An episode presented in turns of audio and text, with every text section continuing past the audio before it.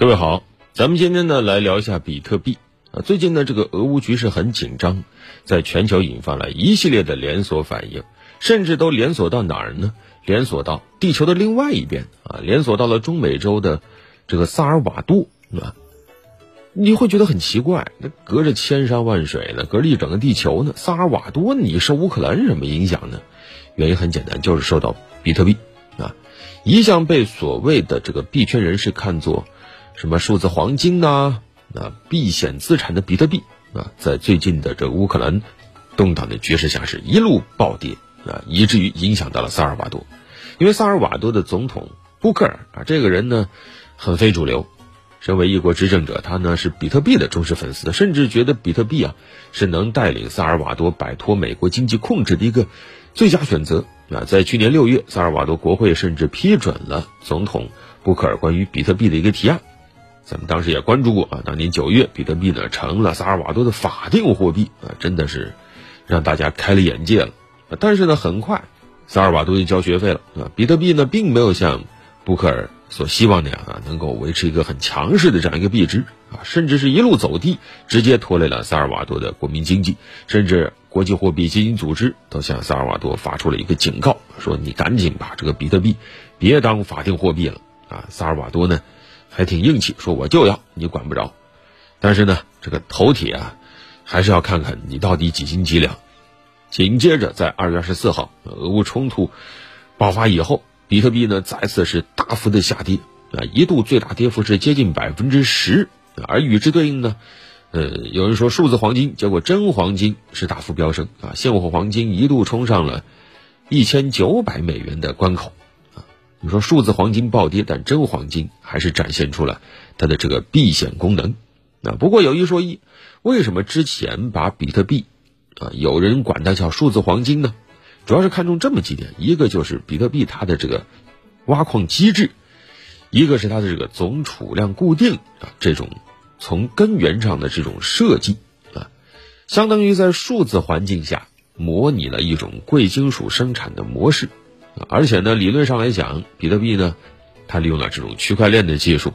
它的放在云端啊，它不存在什么转移成本、携带成本，也不会真的消失了。它的流通性呢，呃，实际上从技术上讲是不错的，啊，似乎比实物黄金更能够承担这种避险的功能。但是呢，你看，真的遇到考验了，它却出现了暴跌。这是让人非常啧舌的啊！如此巨大波动的一个东西，怎么可能把它当货币呢？比特币在二零二一年十一月，当时呢，登顶了六万九千美元的这样一个历史高位，再往后就一路走低。那俄乌冲突爆发前是四万美元左右，几个月啊，跌成这样，实际上是完全没有稳定性可言的。而避险资产最强调的就是稳定性啊，所以一旦出现了什么风吹草动，那么这种活跃的东西就很容易成为市场抛弃的对象。它的根本原因是什么呢？就是它的，如果你想把它当货币看的话，它的货币信用基础太过于脆弱，它根本就没有经历过真正的这种市场信心的考验啊。无非是之前玩过各种噱头啊，什么买个披萨呀、买个车呀等等。但是作为一个货币，作为一个避险资产，太过于年轻。黄金是经历过几千年的考验的，经历过几次世界大战的考验。比特币经历过什么呢？而偏偏啊，更要命的一点是，这次爆发冲突的地方是在乌克兰啊。乌克兰呢，从传统的财经角度来讲啊，大家一般谈金融市场不会过度的关注乌克兰，但是呢，偏偏你要谈比特币，你还不能忽视乌克兰。这是什么呢？这是乌克兰的一个特点。乌克兰是一个能源资源很丰富的国家，在那儿电非常的便宜，而且呢气候条件也不错啊，在那儿呢你要是大规模的用电呢，这个散热条件比较好，所以成为了全球比特币所谓的这个挖矿产业的一个集中的地方。然后呢，因为有太多的人在这个乌克兰啊进行所谓的挖比特币的这个活动，然后呢就导致乌克兰的一些政要呢也关注到这一点啊，然后呢他们。利用自己的各种优势吧，啊，实际上还积攒了一些比特币资产，同时呢又利用自己在政坛这种影响，呃，在乌克兰也推动这种比特币合法化的这样一个进程啊。当然了，整个过程并没有走完啊，毕竟乌克兰还是一个有一定体量的国家。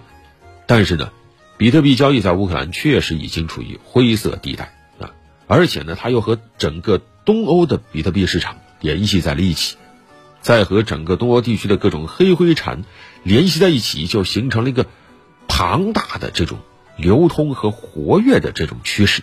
甚至出现了什么呢？前段时间为了应对俄乌紧张局势带来的经济压力，乌克兰政府层面甚至有些官员。还动员社会各界啊啊有比特币可以捐一点比特币，甚至还在二月十七号通过了一个虚拟资产法的修正案啊，开始认可虚拟资产在乌克兰的合法性，堪称世界上第二个比特币国家。但紧接着你看这国家乱成什么样？乱了以后，出于对整个比特币交易及资产持有安全性的担忧，在乌克兰也出现了大量的，甚至整个东欧都出现了大量的这种比特币的抛售行为。所以是非常非常直接的啊，在全球面前展现了所谓的这种云端资产啊、数字货币的它的这种缺陷啊。你别看它好像是在云上，但同样也会受到现实世界的影响。实际上，目前全球绝大多数主流国家是依然不支持比特币的发展的啊。行业判断，未来比特币依然会处于下降通道中啊。广大等显卡的朋友可能会很高兴啊，甚至不排除它未来会成为一种。泡沫资产啊，一旦泡沫破了，那会成为一个高风险的资产。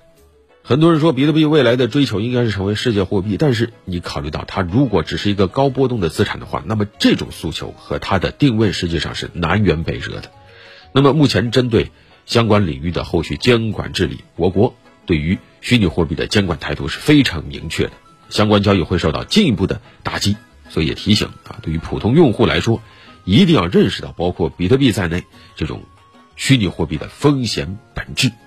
远离相关的交易。好了，本期就聊这么多。